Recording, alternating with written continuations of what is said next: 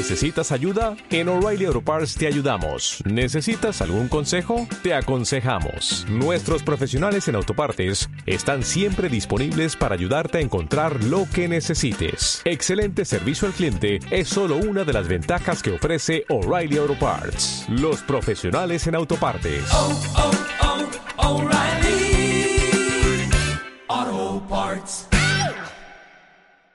Muy buenas a todos, soy Rubén Espinosa y esto es Hijos de la Resistencia, el podcast. Un programa en el que ahondamos en este tipo de deportes y en el que abrimos las puertas a que deportistas, entrenadores e investigadores nos aporten todo lo que saben para que entrenemos más y mejor.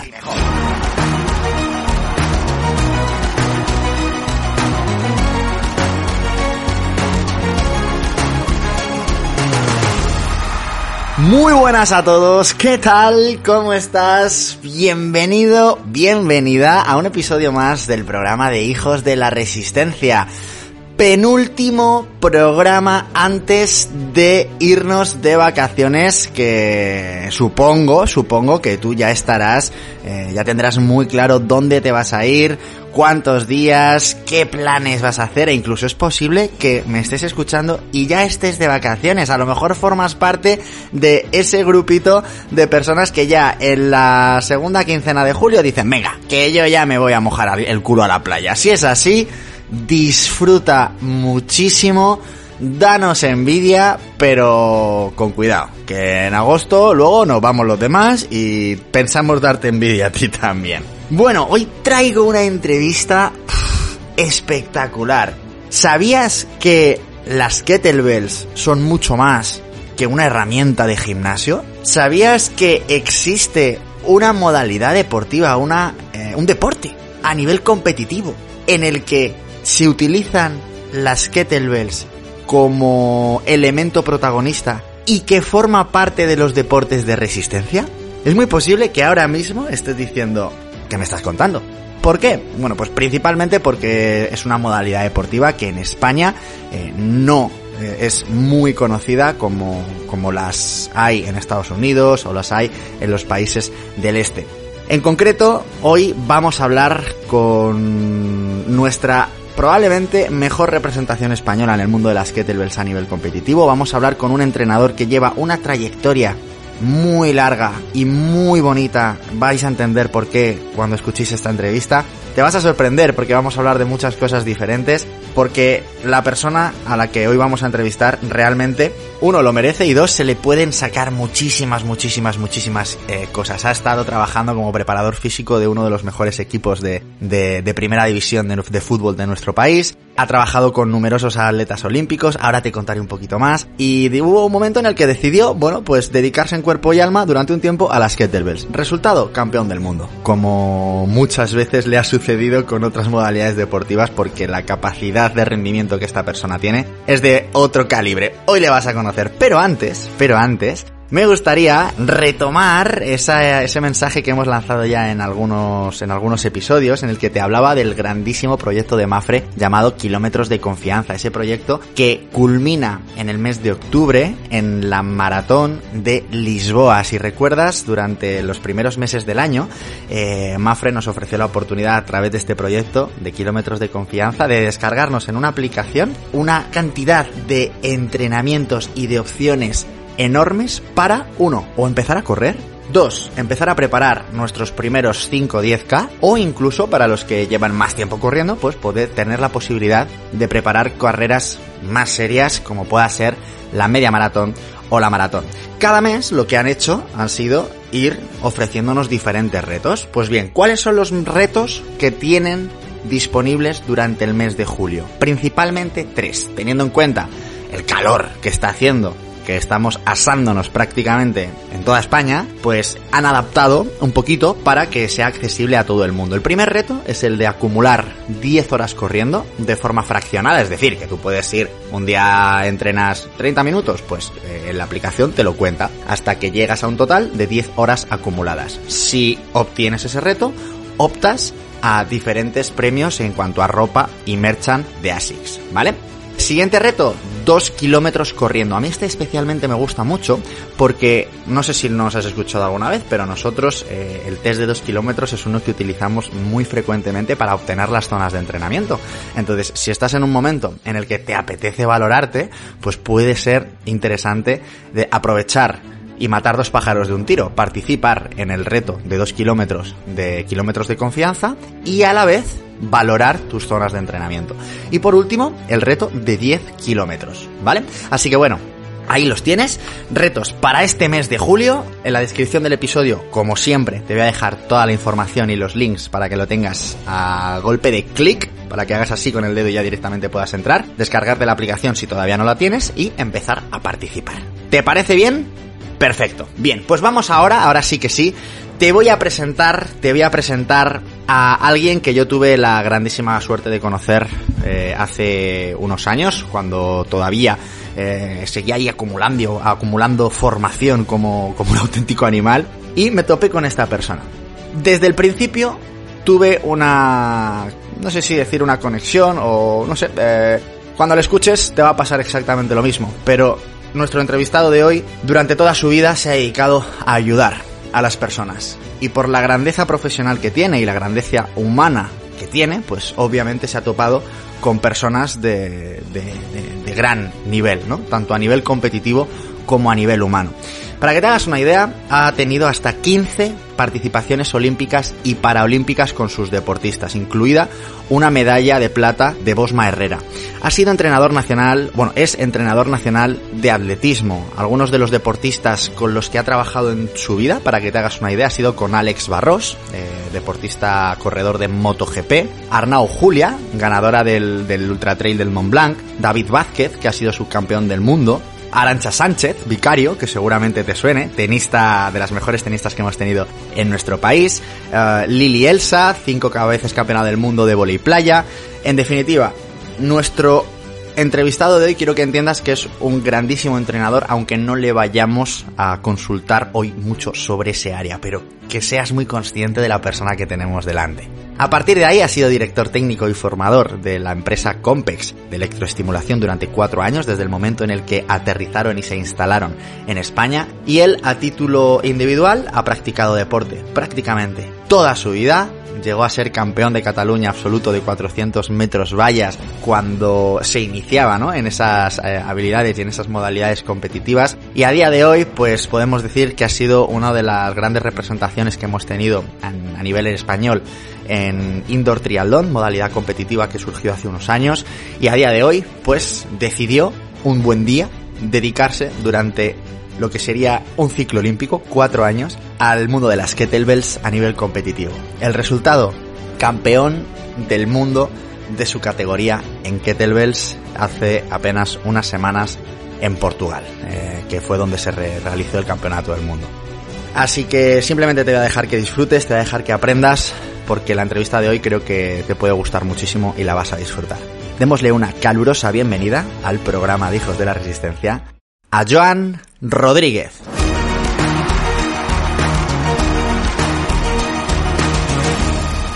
Bueno, pues esta vez estamos en la ciudad de Vigo con el actual campeón del mundo en su categoría de kettlebell, Joan Rodríguez. Muy buenas, ¿qué tal? ¿Cómo estás? ¿Qué tal? ¿Cómo estás, Rubén? Muy bien. Muchísimas gracias por acogernos en este maravilloso parque de, de tu ciudad, donde tienes tu centro de entrenamiento, donde te dejas las manos con las kettlebells cada, cada día. Vamos hoy a intentar hacerle a la, a, la, a la gente, muchas de las personas que nos escuchan no saben que las kettlebells, más allá de una bola con un asa, y de ser una herramienta para, para entrenar, que a mucha gente le gusta, es también un, un deporte como tal, una, una modalidad co competitiva, de hecho. Entonces, lo primero que me gustaría que nos asentases es eh, qué son las kettlebells para ti desde el punto de vista del, deporte, cómo se compite, cómo son las modalidades. Sácanos un poco de esa visión rígida de las kettlebells como herramienta de trabajo de, fitness. Sí, como dice Rubén, yo creo que estamos en el sitio ideal en Vigo porque ese es el paraíso del runner. O sea, es en este parque las tardes están llenas de gente corriendo, o sea que para resistencia hemos venido al, sitio ideal, ¿no? Y lo que me comentas, el tema de las kettlebell, Claro, hasta ahora casi todo el mundo las conoce, y más con la pandemia, como una herramienta de, bueno, eh, complementaria, de fuerza, eh, hago mis sentadillas con una kettlebell, hago un press, un, un peso más, ¿no? Como puede ser una mancuerna, una barra. Pero como bien dices, hay un deporte que es bastante antiguo y se compite en él. Y es un deporte, aunque podamos ver un peso, es un deporte donde la resistencia es fundamental. Luego ya comentamos, ¿no? Pero hay dos modalidades, básicamente. El kettlebell tradicional se compite sobre 10 minutos hay diferentes movimientos, con dos kettlebell, con una. Eh, movimientos son como los de los de alterofilia, eh, puede ser una arrancada, un snatch en, un, en un tiempo o en dos tiempos. A partir de ahí lo que se mide es el máximo número de repeticiones en esos 10 minutos. ¿Vale? Diferentes, habría pequeñas, pequeños matices, ¿no? Y después está, ese le llaman el kettlebell tradicional, y luego están las pruebas ya de, de más resistencia, que esas baja un poquito el peso porque vas a estar media hora o hasta una hora con una kettlebell sin que toque el suelo y ahí sí que se permite que puedas trabajar solo con una kettlebell, que cambies de mano libremente cuando quieras, que lleves tu estrategia como en, harías en una maratón, pues yo tengo que marcar muy bien mi ritmo desde el primer minuto porque como me, pase no voy a llegar. Es exactamente lo mismo que cualquier deporte de resistencia. Entonces yo ahí compito en, en Snatch, que es la prueba que me gusta más, voy más cómodo y por mis carencias por, por la rodilla, operaciones, es la que, la que puedo hacer, ¿no? Pero claro, es lo mismo, se mide media hora o una hora, lo que sea, máximo número de repeticiones posibles. Ahí entiendo que, eh, corríjame si me equivoco, se, a la hora de sacar las puntuaciones se multiplica el número de repeticiones por un coeficiente en función de la, del peso que hayas elegido. ¿Es correcto esto? ¿O tenéis el peso ya eh, estipulado? Hay un peso predeterminado. En lo que es el que te... También hay varias federaciones. Bueno, hay dos federaciones, aparte de la rusa que va a su bola, ¿no? A su bola, como siempre. y nunca mejor dicho, ¿no? Con, con su bola. Eh, en Normalmente hay un peso estándar, si tú compites en esa prueba y eres senior, te tocan 32 kilos. Si eres veterano, pues te baja un poco, pero vas con ese peso. Sí que hay otras pruebas en larga distancia que a veces se multiplica por el peso corporal, por el peso que has elegido, pero normalmente en campeonatos vas a competir con la kettlebell que te toque por tu peso y categoría y a partir de ahí número de repeticiones. Pero en algunos campeonatos, como dices, puede haber ese baremo, incluso se hace muchas veces si no es oficial, para tratar de igualar, ¿no? Al, al, más grandote con uno que pese menos, pues bueno, poder hacer competiciones un poco más de, de, gimnasio, por decirlo así, más abiertas. Vale. ¿Es una competición para todo el mundo? ¿Que cualquier persona podría participar? ¿O al final el hecho de que sea en nuestro país algo minoritario es por la barrera de entrada que tiene a nivel técnico? Todo el mundo puede participar, eh, pero tienes que entrenar para ello. Eh, quiero explicar que, más que nada, eh, mi ejemplo, ¿no? Yo hace cuatro años manejaba las veo como las puedes manejar tú, como un peso más de gimnasio. A partir de ahí, pues en, nuestro centro aquí en Vigo empezó a entrenar un chico que estaba preparando el mundial, el, el tradicional, el de 10 minutos, y ahí fue cuando empezamos a realmente a meternos, a empezar a moverlas con inercia, ¿no? Con los movimientos más de, de kettlebell de competición, y han sido cuatro años de entrenamiento duro. Pero yo no soy especial en nada, o sea, simplemente tienes que entrenar, tienes que pasar tus etapas, primero pues compitiendo en, a nivel nacional, en las ligas que hay, se hace una liga online, vas mejorando hasta que te ves capacitado para competir. Entiendo que habrá gente que llegará, gente que no, como en todos los deportes, gente con más o menos cualidades, pero no está cerrado. Lo que no se puede es hoy empieza a moverlas y competir en un mundial, porque para eso tienes que acreditar unas marcas, eh, que te seleccionen, todos esos pasos, ¿no? Lógicos en cualquier deporte. Hay un perfil de deportista marcado. Hace poquito subí en mis redes sociales el famoso este estudio este que se hizo en el 86, ¿lo viste? Ese estudio nos venía a reflejar cómo los deportistas dentro de una modalidad competitiva se parecen entre sí muchísimos y a su vez no se parecen en nada si los comparas con los de otra modalidad, ¿no? Como que hay perfiles muy concretos, los de jabalina son de un estereotipo muy claro, los velocistas de 200 igual. ¿En las que Telbels pasa algo similar o cualquier somatotipo puede rendir bien? ves gente muy diferente. De hecho, como tienes eh, movimientos diferentes, tienes categorías de peso, mm, encuentras gente muy distinta. Igual en la misma categoría de pues más de 95 kilos, vas a tener gente más bajita pero muy fortota, otro más grande. No hay un perfil tan tan claro como en otras modalidades, ¿no?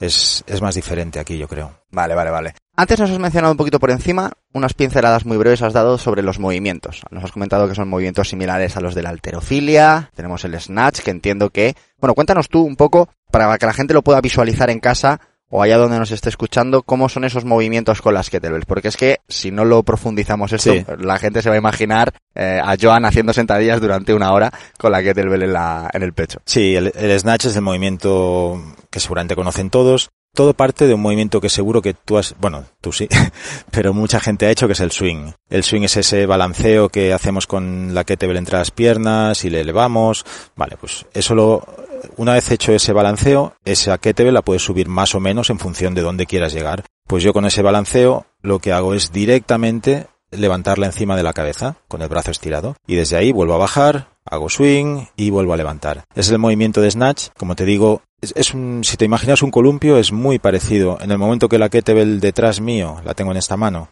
pierde toda la inercia, ahí es donde en un columpio empujarías, pues aquí es donde empujas con la pierna y sube hasta arriba. Ahí paras un segundo. Hay unas, unas normas para que la repetición sea válida. No puedes ir a lo loco. eh, entonces tienes que parar y desde ahí vuelves para abajo y vas haciendo este movimiento desde abajo hasta arriba, desde abajo hasta arriba. Ese sería el snatch, es en el que yo compito y realmente este es muy parecido a un péndulo, como decíamos, a un, a un balanceo con un, con un columpio, ¿no? Y es un cambio de peso constante de, de una pierna a la otra. No es tanto un movimiento muy agresivo, de hecho en media hora lo que vas a intentar es como en carrera economizar al máximo. O sea, es, como te digo, es trabajo exactamente y sabes que yo vengo del mundo del atletismo, que mi prueba era lo contrario, era más de sufrimiento, era de 400 vallas, aeróbica poca, ¿no? Pero tratas de economizar igualmente en todos los esfuerzos, ¿no? Pues aquí lo mismo, eh, cuanto menos esfuerzo hagas y más al principio, mejor podrás llegar. Y el otro movimiento o los otros movimientos es en lugar de subir en un tiempo, subes en dos tiempos. Entonces, el primer, la primera parada la tienes aquí, como con la barra estarías en esta posición, la pecho, descansarías. Pues aquí la apoyas un poquito en lo que puedes, eh, bíceps, antebrazo, eh, apoyas en cresta ilíaca.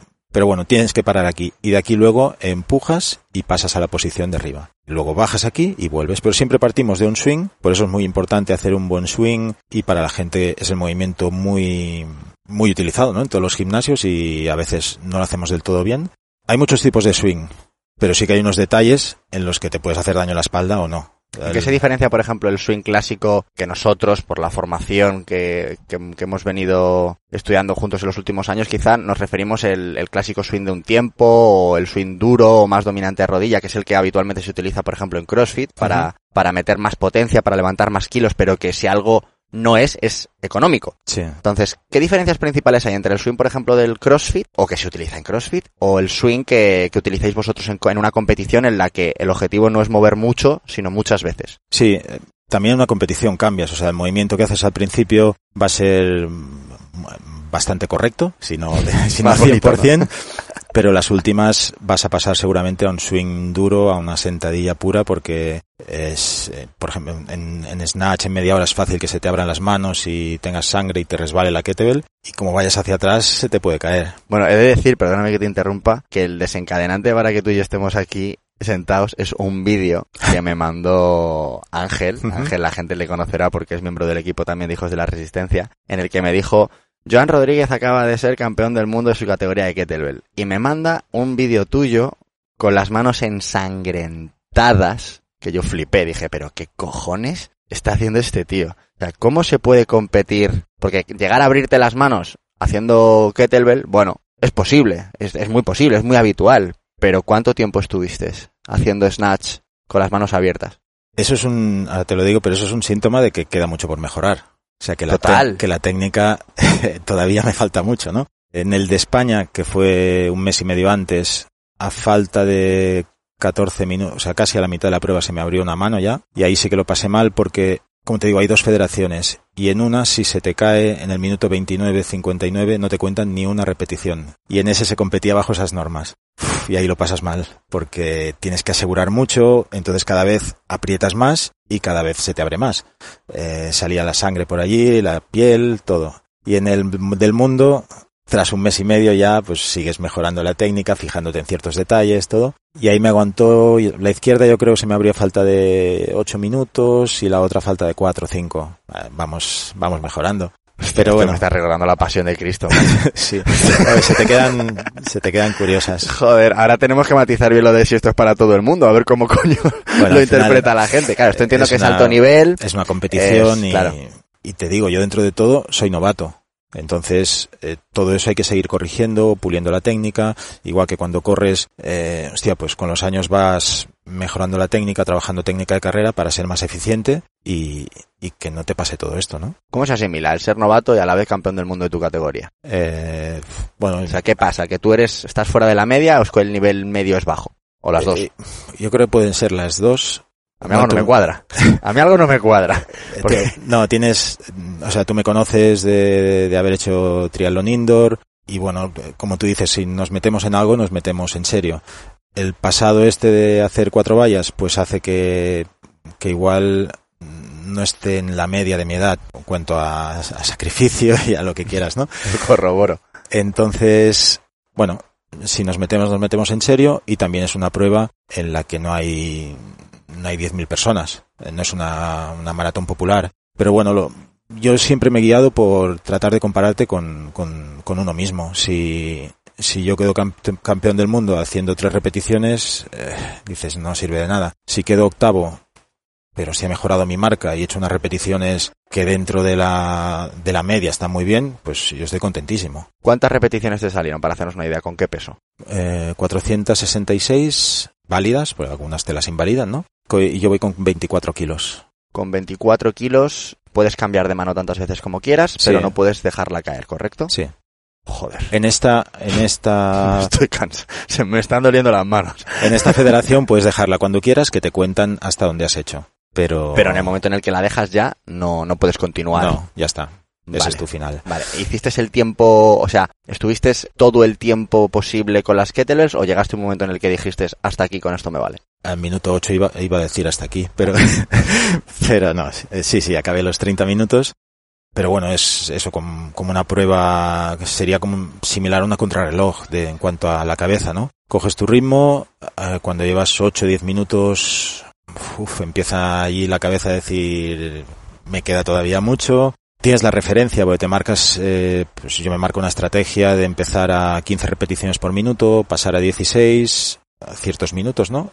y al final pues tienes tu pensamiento que puede ser más hacia arriba o hacia abajo, ¿no? En función de cómo te encuentres en ese, en ese momento. Claro, 15 repeticiones por minuto son una cada 4 segundos. Sí, te daría 450. Eh, que- pero quiero que la gente lo visualice en su cabeza. Es decir, o sea, cógete una kettlebell de 24 kilos y estate durante media hora haciendo una repetición cada 4 segundos de bajarla casi hasta abajo, balancear y subirla por encima de la cabeza. Hostia, eso es... ¿Qué, le dirías a alguien que te diga hay que estar muy fuerte? O sea, en, cuanto a aislar la variable resistencia. No, no hay que estar muy fuerte. Yo no tengo mucha fuerza. Yendo un poco al indoor tree que, que nos conocemos, veías gente allí que es capaz de mover 900, 1000 vatios en el remo. Yo no paso de 700 y pico. Vale, por las operaciones de rodilla y todo hay una limitación. Pero nunca he sido ni muy fuerte ni muy rápido. He sido un poco... El avatar un nivel, perfecto entre todos, ¿no? Sí, un nivel medio alto. Y fuerza no tengo mucha. Por eso soy, es impensable que yo pueda pensar en el, en el trabajo, en el kettlebell tradicional de dos kettlebell de 24, es que ni me lo imagino, ni me pasa por la cabeza. Entonces, 24 kilos se mueven bien, pero lo dicho, tienes, ¿no? Tienes Se que mueven hacer, bien, dice. no, yo, yo ahora mismo veo la, cuando veo la kettlebell en el suelo, digo, "Uf, esto no lo muevo. Pero luego te pones allí y, y vas moviendo, ¿sabes? Pero, pero me refiero que es un peso que si entrenas bien con el tiempo, lo vas, lo vas haciendo. Yo hace dos años, con la de 24, era incapaz, incapaz de hacer una tirada larga, ¿no? Entonces, bueno, es cuestión de, de entrenar. ¿Cuáles son las necesidades fisiológicas de un deportista kettlebell? De la misma manera que sabemos que en un maratoniano, por ejemplo, el consumo máximo de oxígeno es determinante, la situación de su, de su segundo umbral y, del, y- e intentar que estén los dos los más desplazados hacia la derecha, etcétera, etcétera. En un deportista que quiera competir en kettlebell, ¿qué variables o qué factores debe de, debe de destacar? En kettlebell tradicional es una prueba muy láctica, la de 10 minutos, porque eh, estás moviendo mucho peso, pueden ser con 2 de 32 o 2 de 24, y a los 3 minutos 4 vas a entrar ya eh, en láctico y, y bueno, Sobrevivir tienes seis que, minutos. tienes que aguantarlo. Entonces, tienes que trabajar eso. Sería, pues, lo que decíamos, parecía un corredor de 400. Vas a entrar ahí y tienes que hacer series a muerte en el que lo vayas tolerando, ¿no?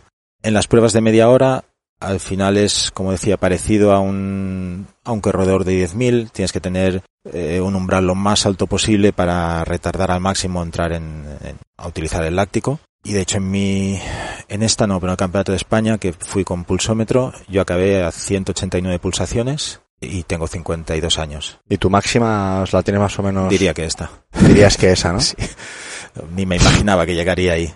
Eh... Sin desplazarte del sitio. Sí. O sea, es que es, es, es la hostia realmente. Es... Sí, pues si te marchas corriendo te eliminan, tío. Allí, allí, allí no, pero quiero decir que el hecho de llegar sí. a alcanzar tu máxima frecuencia cardíaca sin desplazarte del sitio y sin saltar, muchas veces parece, parece imposible, ¿no? Si la curva, si la ves, es muy parecida a un FTP, vas a empezar ya alto y vas subiendo un poquito, un poquito, un poquito, un poquito, vas subiendo hasta, hasta el final. Pero las curvas, o sea, las superpones, esta porque era media hora, pero superpones una de 20 minutos y es un FTP. Tenemos alguna de estas de las dos superpuestas eh, dices, hostia, es exactamente lo mismo. Qué bueno. Vale, una vez que tenemos claro cuáles son las necesidades, ¿cuáles serían los eslabones débiles? ¿Cuáles son esos puntos que un deportista de kettlebell tiene que estar constantemente afinando, limando, porque sabe que por ahí puede petar? Entiendo que las manos van a ser unos. Sí, pero eso es cuestión de ir entrenando, no hay es de ir haciendo callo. Lo que sí tienes, no, ahora está. Necesito tocarte las manos. Estoy de vacaciones. Ahora sí. no hay mucho. Mi abuelo estaría está orgulloso bien. de ti. Mi abuelo te ve estas manos y te dice, este hombre, este hombre es, es, de, es, es, de, es de, campo, es de, sabe, de, sí. sabe de la vida. No, ahora hemos estado, después del campeonato, he parado, porque al final, cabeza, sistema nervioso, tienes que desconectar claro. un poco y ahora volvemos. Me decía... Los eslabones, eslabones débiles. débiles. Sí. Bueno, hombros va a ser Depende un poco de los movimientos, pero en mi caso que en media hora haces bastantes repeticiones, pues siempre que estés por encima de la cabeza, ahí va a haber sufrimiento, todo el tema de impeachment, manguito, todas las típicas lesiones de hombro, entonces por ahí tienes que tratar de, de cuidar bastante. La espalda al principio va a sufrir más, pero no es por la kettlebell, sino por es una mala técnica, lo que decíamos. Los swings, hay muchos swings, swing duro, swing blando, levanto más, levanto menos, pero sí que hay unos detalles que si tú separas mucho la kettlebell, todo el peso te va a venir a lumbar. Entonces, al principio no es tanto un movimiento que sea perjudicial, sino tu mala técnica.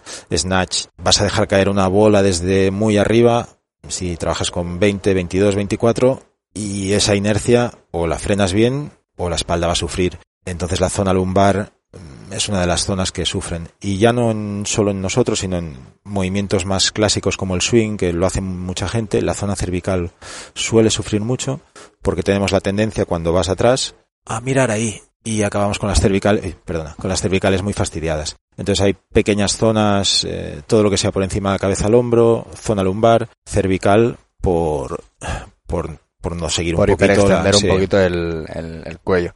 ¿Qué has hecho tú o cuál era tu receta del día a día para, además de por supuesto trabajar técnica, entiendo que, que de forma muy concienzuda, cuál era tu, tu, ritual habitual en esos cuatro años de preparación, casi un ciclo olímpico se podría decir, para, para evitar este tipo de problemas? Bueno. Eh, ahora, sí. me, ahora, es cuando me vas a decir, me he pasado la teoría por ahí y no he hecho es nada. Que, claro, eh, como decíamos, hemos competido juntos en el triatlón indoor y, o sea, si yo soy un poco especial, primero pues estoy muy muy oxidado, muy muy eh, con muchos parches por todas partes, ¿no? Entonces yo trato de hacer el mínimo estímulo necesario para estar bien. Cuando hablábamos de triatlón indoor, hablábamos de volúmenes, digo, yo, cuando hablas de no sé cuántos kilómetros en remo a la semana, o sea, si yo he hecho seis series de 300, eh, entonces aquí trato de minimizar al máximo para rendir todo lo que pueda. Hago tres días a la semana de entreno de kettlebell duro, de lo que serían las series, ¿no? De, de, por decirlo, las series de carrera. Y hago dos días más en los que hago algo de fuerza muy suave, o sea, muy cortito, puede durar la sesión media hora, pero trato de que sea algo explosivo, porque es lo que no puedo trabajar habitualmente por mis características. Y posiblemente un día más puede ser algo aeróbico, algo más de respiración, algo tranquilo. Pues serían tres días cañeros de series, dos ahí un poquito como me dé, y, y, así. Vamos, que has improvisado durante estos cuatro años, has ido viendo lo que te funcionaba mejor y lo que te funcionaba no, peor. No, no, planificado estaba todo. Uh -huh. eh, pero yo sé que eso si me paso un poco, uf, claro. voy a pasarlo muy mal. Uh -huh. Entonces, ajusto la medida exacta. Para otra persona no haría lo mismo. Claro, claro. En estas competiciones, Joan, en las que, bueno, pues eh, aquí en nuestro país al menos son, son, son minoritarias, es extraño con, encontrarse con alguien que compite en ello. ¿Cómo gestionabais eh, la información respecto a los rivales? Porque muy bien todo el discursito de antes de mejorar, estás compitiendo y tú lo que quieres es el mejor puesto, obviamente. Entiendo que sabrías quiénes eran las personas que podían estar ahí más o menos pegándose en tu categoría. ¿Sabías si eran españoles, si eran de fuera, eh, cómo estaban entrenando? ¿Tenías alguna referencia de, de, o ibas absolutamente a ciegas? Cuéntanos cómo era esto. En el de España iba a ciegas, eh, no tenía ni idea y de hecho lo gané por seis repeticiones, seis. No, allí fue por, por coeficiente de peso, pero hicimos yo hice seis repeticiones menos y gané por el coeficiente de peso, pero no, no conocía. Para el mundial intenté buscar eh, quiénes estaban inscritos, si habían competido en europeos, en no sé qué antes, pero no tenía mucha referencia. Eh, supongo que ellos, claro, de mí ninguna, porque aparecía allí este tío donde sale. pero, pero sí, intentas buscar algo. De todas maneras, ya te digo, es como si tú vas a hacer 2.30 una maratón, por mucho que tengas un tío de 2.22, vas a ir a tu ritmo. No te puedes volver loco. Yo sabía que podía estar eso entre 4.60, 4.80 repeticiones y iba a ese ritmo. Si, hombre, si ves a uno que lleva 5 o 10 más, vas a por él. Pero si hay uno que lleva 40 no más. Lo había. No lo había. No, Claro, entonces, y o sea, ¿tú, eras, tú, eras, consciente de que con, ese, con esos 4.60 podías optar a, a, sí, a, ganar? Sí, en mi categoría sí. De hecho, el de al lado un portugués, estamos en la misma categoría y normalmente tienes la pantallita allí, vas viendo repeticiones, todo.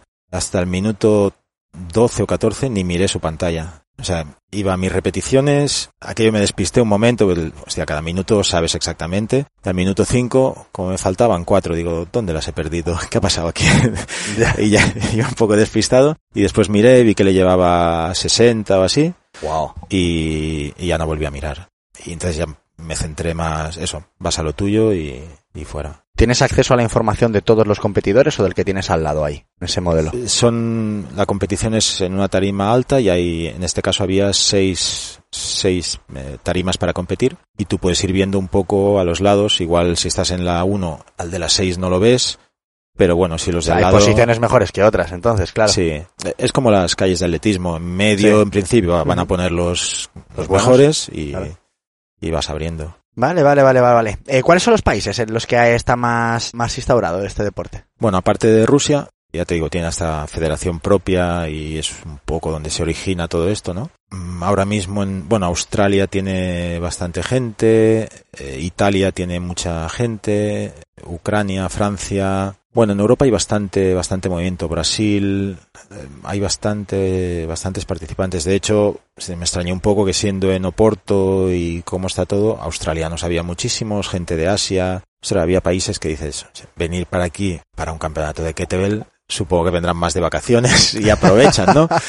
Porque, porque bueno. Sí, la logística al final es Sí. complicada, claro, en, Dentro en Oporto encima. Sí, dentro de todo, pues Aquí lo tienes cerquita. sí, yo me lo tomo como, bueno, como un hobby y como quien va a correr, pues yo hago kettlebell, ¿no? Pero no para irme a Australia a competir media hora y reven- reventarme las manos. Entonces, eh, Claro. bueno, tiene que, tienen que tener mucha afición, pero igual había 15 personas Ya. solo de ahí. Claro.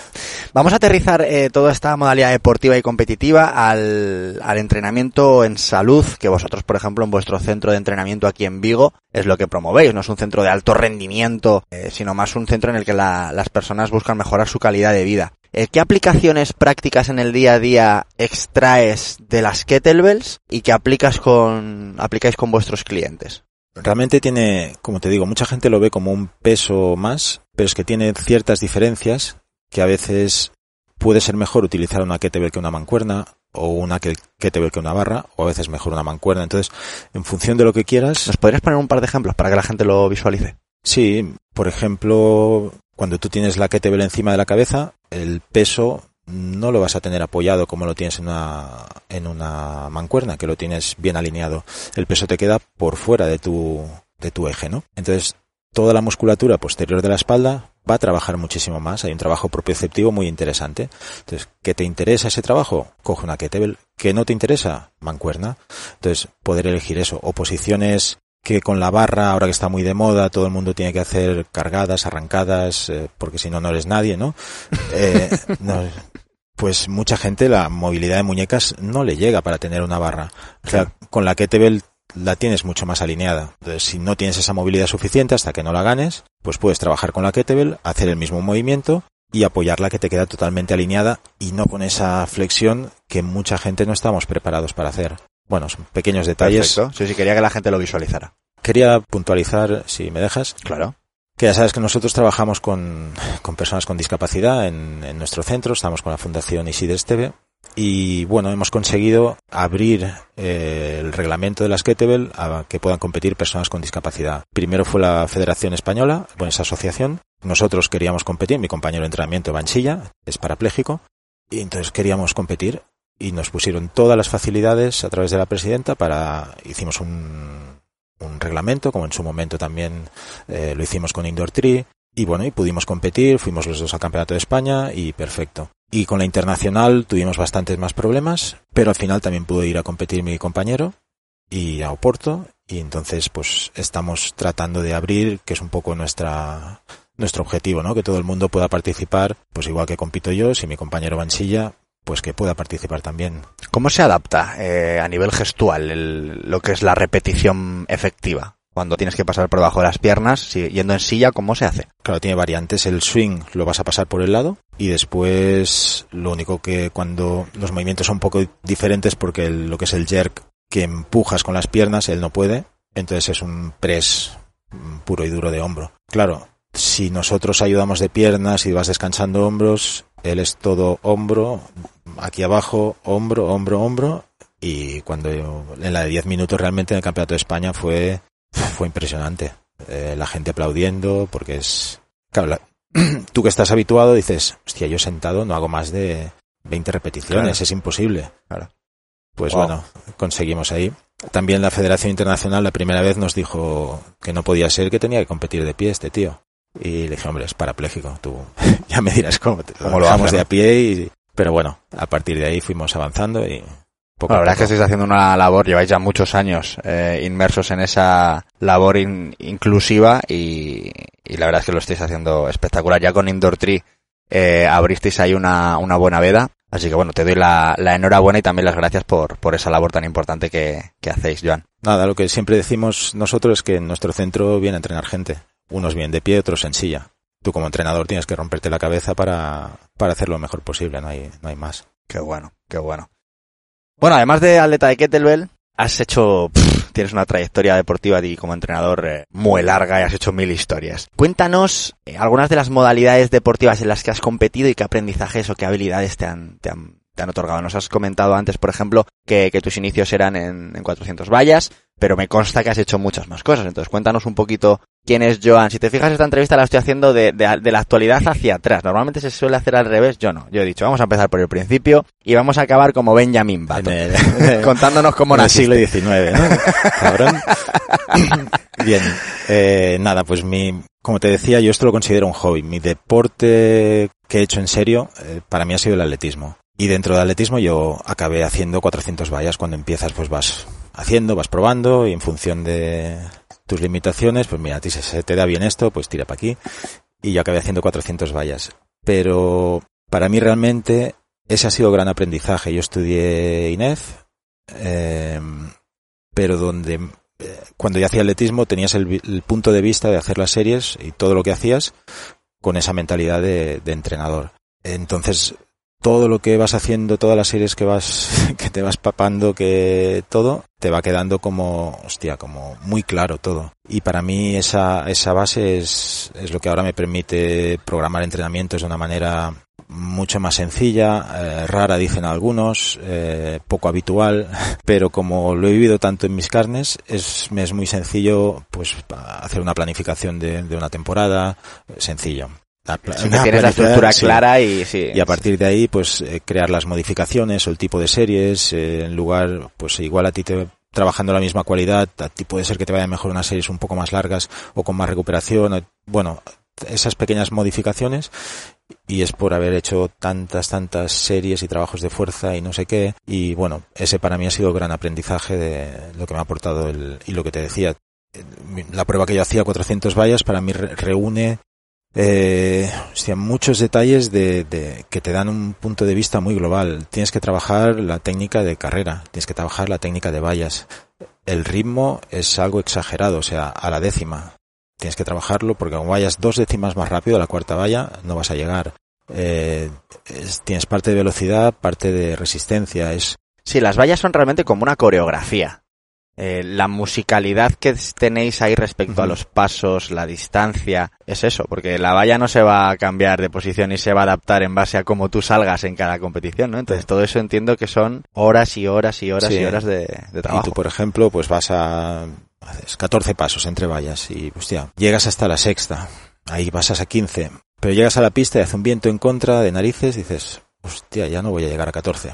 Eh, voy a llegar hasta la cuarta en lugar de a la sexta tienes que cambiarlo todo en marcha o, o te ha ido en carrera, la has tocado un poco y tienes que rectificar, hostia, pues corre un poco más por dentro de la curva para recortar o más por, para cambiar.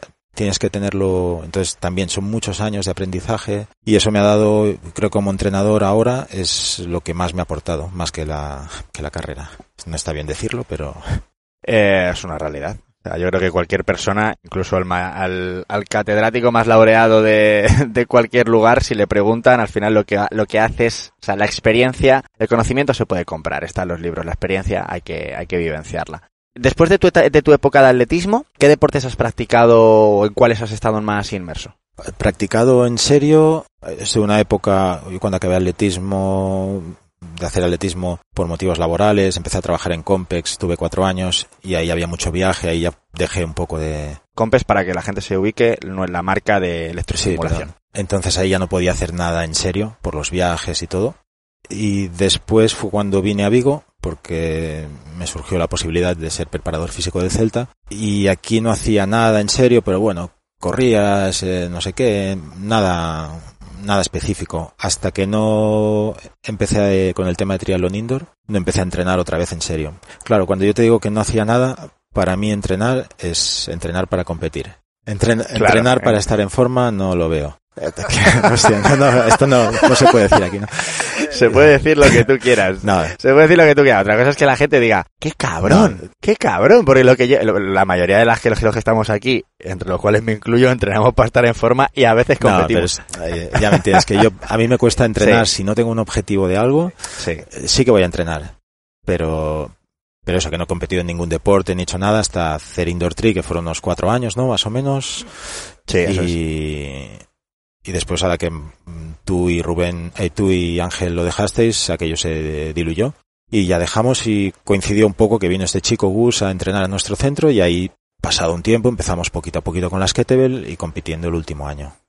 Antes de atletismo yo había jugado de pequeño, desde los cinco años, a fútbol. Yo soy de Barcelona, entonces estuve en las categorías inferiores del español hasta los 16 y ahí me cambié, dije me voy a correr solo, que me gusta más, y ahí me pasé al atletismo. qué bueno, qué bueno. Como entrenador, eh, lo has comentado también, eh, tuviste una, una época como preparador físico del equipo de fútbol del Celta de Vigo. ¿Qué tal esa, experiencia? ¿Qué, ¿Cómo es el fútbol profesional desde el punto de vista de la preparación física? ¿Es tan cierto eso que decimos desde el sofá de, nada, los futbolistas entrenan poco? Cuéntanos. Ahora igual voy a meter alguna rajada aquí buena. Eh, métela, métela. no, cuando, cuando vienes desde fuera tienes otro punto de vista. Eh, el, lo que sería el, partido de fútbol es muy agresivo. Entonces necesitas más recuperación que en otros deportes.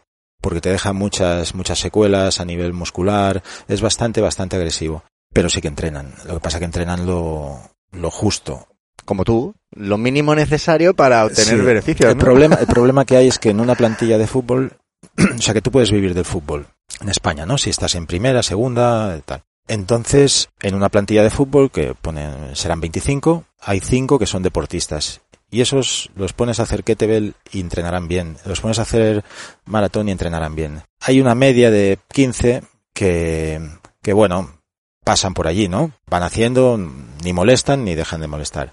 Pero después tienes cinco más que no les gusta, pero es un, su medio de vida. Entonces, si tú puedes ganar 800.000 euros al año o un millón, no sé qué, pero en algo que no te gusta, bueno, lo haces, pero no me toques los cojones. Entonces tienes que convivir con todo eso. Bueno, desde el punto de vista de preparador físico, yo prefiero entrenarte a ti, por decirlo así. Porque sé que si te digo, hostia, vamos a hacer hoy cinco series de mil, las vas a hacer con la intensidad adecuada, no sé qué, no vas a hacer dos. Entonces siempre tienes esa, unos que suman, otros que están normal, pero otros que restan y te va consumiendo un poco. Lógico, lógico. ¿Cuántas temporadas estuviste? El Celta 3. ¿Te has encontrado con algún con alguna persona en concreto, con algún deportista que haya destacado por encima de la media, decir, este tío tiene una forma de trabajar o un algo Sí. algo algo distinto al resto? Aquí en el Celta, por ejemplo, había jugadores físicamente buenos, otros muy trabajadores. Por ejemplo, en mi época estaba Pinto, que después estuvo en el Barça portero. portero del Barça. Sí. Un- Muy polémico. Bueno, Polémico para lo que era, por ejemplo, un Ramos, ¿no? De Sí. como, como esté mi equipo y le digas algo, voy a ir a por ti. Sí. Siendo el portero, que era como... es un tío, o sea, súper trabajador, muy profesional. Bueno, al final lo decíamos, si eres, si estás ocho años en el Barça sin jugar, algo tiene que tener este tío. Porque si no, ahí. no te renueva, y además renovando año a año. Hostia, algo tiene que tener. O el carácter, o cómo está en el vestuario. Y aparte de ser un buen portero, pues si sales en el Barça no podemos estar tú y yo de suplente, ¿no? Entonces, Bueno, tú no sé, yo sí. bueno, él, por ejemplo, eh, ahora mismo está recuperando en nuestro centro la rodilla Sergio, que era el portero, ha sido durante muchos años el portero del Celta, también físicamente muy bueno, muy trabajador. Ahora se retiró el año pasado, pero por dos operaciones que ya no puede ni, solo quiere hacer ahora vida normal y disfrutar de sus hijos, pues también físicamente y personalmente un fenómeno. Y también hay otra gente que está en el lado opuesto. Malos, física- malos físicamente no, porque para jugar en primera división tienes que tener ese nivel físico, que al final es elevado. Tienes que tener una, unos desplazamientos a una velocidad determinada. O sea, yo no puedo jugar, tú no lo sé.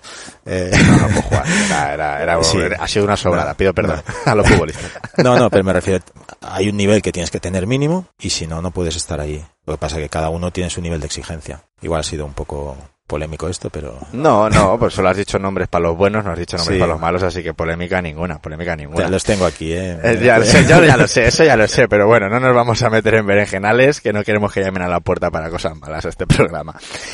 Joan, ¿qué podemos esperar de, de ti en los próximos años? ¿Tienes pensado continuar haciendo kettlebells? Eh, porque eres un tío que se deja liar muy fácil. Si yo ahora mismo aquí te presento una, un, un nuevo juego o una, convers- una competición que te mola, en cuatro años te tengo compitiendo a nivel mundial. Lo que pasa es que no, te- no traigo propuestas serias, pero sé que funcionas así. Sí, pero yo solo compito en lo que puedo ganar.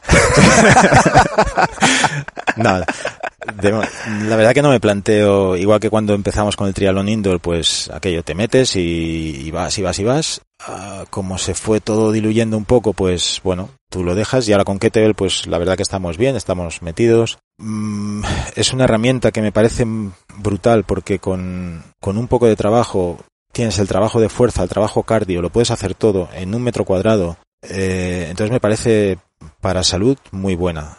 Eh, y de momento la idea es seguir, iremos paso a paso el, pues, el siguiente campeonato, prepararemos y lo que vaya surgiendo. También yo estoy muy limitado, no puedo correr, entonces no puedo hacer muchas cosas. De hecho, de las kettlebell solo puedo hacer snatch.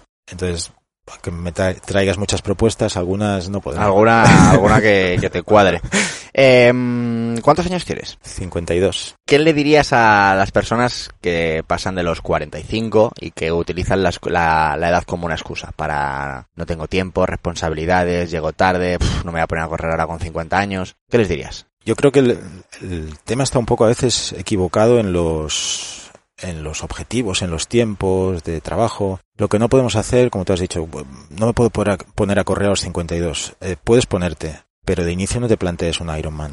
O sea, yo te he dicho, yo trabajo, hago tres días a la semana de series, lo podemos eh, equiparar con, o sea, ahora empiezo y me, a- voy a correr tres días media horita y empezar de una manera así. Tiempo, si quieres, lo hablamos muchas veces, es cuestión de organizarse. Todo el mundo tiene, podemos poner excusas. Yo hay días que cuando viene la hora del entreno, si el compañero falla, pues te sobrevuela por la cabeza algo, pero bueno, arrancas y, y al final es 40 minutos, puede ser un poco más, un poco menos en función del entreno. pero lo que está claro es que tienes que ser consciente que no te vas a encontrar como cuando tenías 20, 25, que vamos teniendo unas limitaciones y, y no podemos imitar a, a los referentes. Eh, está muy bien que nos fijemos en, en Kilian, en quien sea, pero no podemos querer hacer lo mismo. Y más a, a mi edad, ¿no? Hostia, es la referencia, es, me puede servir para aprender, pero no puedo pretender hacer ni, ni una tercera parte de su volumen, ni de las locuras, ni... Entonces, adáptalo a tus necesidades y tiempo, media hora la puedes sacar seguramente tres veces por semana. Y si te vas poniendo en forma, podrás hacer más, pues ya sacarás un cuarto día. Empezar de alguna manera es sencillo. Lo de la edad es un poco una, una excusa y, y se utiliza muchas veces. Te voy a cambiar de tercio totalmente ya para, para ir cerrando. Me consta que en los últimos años eh, has dedicado también bastante tiempo a la investigación y al, al estudio del, de la electroestimulación, eh, tanto en ámbito de salud como en ámbito de mejora de, de la producción de fuerza y todo este tipo de cosas. Muy por encima, muy por encima, eh, cuéntanos un poco eh, hasta qué punto puede ser útil la electroestimulación, porque probablemente la gente que nos escuche tenga en su cabeza dos imágenes. La de la teletienda, de una persona puesta con el, electro, con el electrodo en el abdomen, sonriendo, tirada en el sofá y con un abdomen magnífico, y la del chaleco. Esa es un poco la visión del, del usuario que no, que no está en nuestro mundo. Entonces, ¿cuál es tu visión sobre el tema de la electroestimulación? ¿Hasta qué punto es útil y hasta qué punto no? Eh, nosotros la utilizamos, creo que el punto de vista que debemos tener es que es una herramienta más como una mancuerna o una barra. Y como decíamos antes con las diferencias con la kettlebell, habrá cosas que es más interesante trabajar con una barra, habrá cosas que es más interesante trabajar con un electroestimulador, otras con una mancuerna. Cada una tiene sus características y dentro de que yo no voy a entrenar toda la fuerza con electroestimulación, porque no sería bueno, tampoco sería bueno hacer todo con barras o todo con máquinas. Entonces, la electroestimulación tiene unos beneficios muy importantes a la hora de trabajar fuerza, eh, como pueden ser que puedes llegar a reclutar más fibra o más específico en, en, en fibra rápida, que es más complicado o más agresivo de trabajar con pliometrías o así. Bueno, tiene algunas características que para eso es muy bueno utilizarla y utilizarlo como, como una herramienta más de la sesión. Pues yo igual puedo hacer sentadillas si quieres con barra, pero luego en lugar de sobrecargar más mi articulación, pues le meto cuatro minutos de fuerza explosiva en lugar de hacer unos, unos saltos o algo que tengas pensado, ¿no? Entonces es esa combinación que te va a dar una, un plus de calidad a, tu entrenamiento. Y a veces no es tanto lo que te pueda aportar como si te puede aportar lo mismo a nivel de, de ganancia de fuerza, lo que quieras, es que al día siguiente a nivel articular estarás mucho mejor. Vas a poder hacer mejor tus series o lo que quieras, tus cuestas, tal. Es un poco eso, utilizarlo como una herramienta más, pero claro, como cualquier cosa tienes que planificarlo bien, como cualquier entrenamiento, ¿no? Eh, no se trata de salgo a correr por salir, sino busca un entrenador que sepa y que te programe los entrenamientos con, con electro. Y luego está toda la parte que es la más conocida, que es la de recuperación. Después de un esfuerzo, me coloco un electroestimulador y recupero mejor. vale, pues todo ese que ya está muy conocido, la parte analgésica con los TENS, todo eso. Pero a nivel de entrenamiento falta un poco esa, ese conocimiento y nosotros hemos intentado recopilar, pues bueno, todos los años de experiencia y, y toda la formación que yo hice con Compex en Suiza y todo. Y hemos creado un curso desde, desde cero, que si no tienes ni idea puedes empezar con vídeos muy breves de 3, 4, 5 minutos y que te mostramos todo ejemplos de lesiones, eh, cómo colocar los electrodos pues en un esguince, no sé qué, cómo ha hecho Pinto, por ejemplo, entrenamiento de Pinto sale, cómo entrenaba con el Compex, pues todo, todo, todo lo tienes ahí. Qué bueno. Eh, pues si, si te parece lo podemos poner en la, en la descripción. Vale, Eh, luego me pasas los, los links o lo que tú consideres y, y lo que lo que tú quieras yo lo pongo. ¿Dónde te puede encontrar la gente? Eh, si hay alguien que diga, hostia, yo quiero conocer a este colgado macho, que porque es que la, la- la de cosas tan distintas que has contado, yo creo que va- van a van a calar hondo en mucha gente. ¿Dónde te pueden encontrar? ¿Dónde te pueden contactar por si quisieran consultarte cualquier cosa? Bueno, nosotros estamos en Vigo, tenemos un centro que estamos en la playa, cruzar la carretera, estamos, es un centro normal. Pueden contactarme por correo, mm, mi correo es Joan, o sea, mi nombre. Perfecto, tú déjamelo y yo te lo Sí, yo te lo dejo por ahí escrito en la descripción. Eh, Joan arroba fitcentroponte.com. Eh, ahí Vale. contactáis Vale, y fabuloso. ahí ya redes sociales, lo que queráis. Genial, genial. Joan, pues, eh, joder, muchísimas gracias de corazón por, por todo, porque eres un genio. Eh, sa- Sabes mucho, has hecho muchas cosas, así que muchas gracias por compartirlas aquí con nosotros. Esta es tu casa, cuando quieras volver ya sabes. Y nada, espero que dentro de... ¿Cuándo es el próximo... El, la próxima cita competitiva? A final de año hay europeo, pero no sé si iremos. De momento vamos haciendo la Liga Nacional, que son unas pruebas cada tres, cuatro semanas que se hacen online, las grabas, las envías, un juez valida o no valida las repeticiones. De momento estamos, ayer hicimos una y luego hay que ir viendo eso, o sea, el europeo si económicamente está bien, no sé qué, tal. y vamos ahí, paso a paso. Bueno, pues espero que vaya todo fantástico y sobre todo que en el centro también sigáis con la misma aceptación y con los mismos resultados con vuestros chicos. Muchísimas gracias por acordarte. Gracias a ti. Pues ya lo habéis visto. Este es Joan Rodríguez, eh, una auténtica pasada escucharle, eh, habla desde la humildad, desde el corazón, desde la sabiduría, desde la experiencia y yo cada vez que me junto con él no hago otra cosa que aprender. Espero que hayas disfrutado mucho de esta charla, espero que te haya aportado y si ha sido así, pues como siempre te digo, muy agradecidos de escucharte, de leer tu feedback y si te apetece, te nace compartir esta entrevista, para nosotros sabes que es un auténtico honor y que siempre abrazamos ese tipo de acciones que nos ayudan a todos a crecer. No me voy a enrollar más, espero como siempre que pases, eh, que te vayas ya de vacaciones, espero que no tengas que esperar mucho más. Y si tienes que esperar yo prometo amenizarte la semana que viene con el último episodio de la temporada que va a ser espectacular y te traigo a una de las grandes leyendas del deporte de nuestro país que te va a encantar, ya te anticipo que te va a encantar. Así que bueno, no voy a desvelar nada, no quiero hacer spoiler, nos vemos, nos escuchamos la próxima semana y por mi parte, como siempre, desearte una semana fabulosa, repleta de salud, kilómetros y aprendizajes. Un fuerte abrazo, hijos de la resistencia.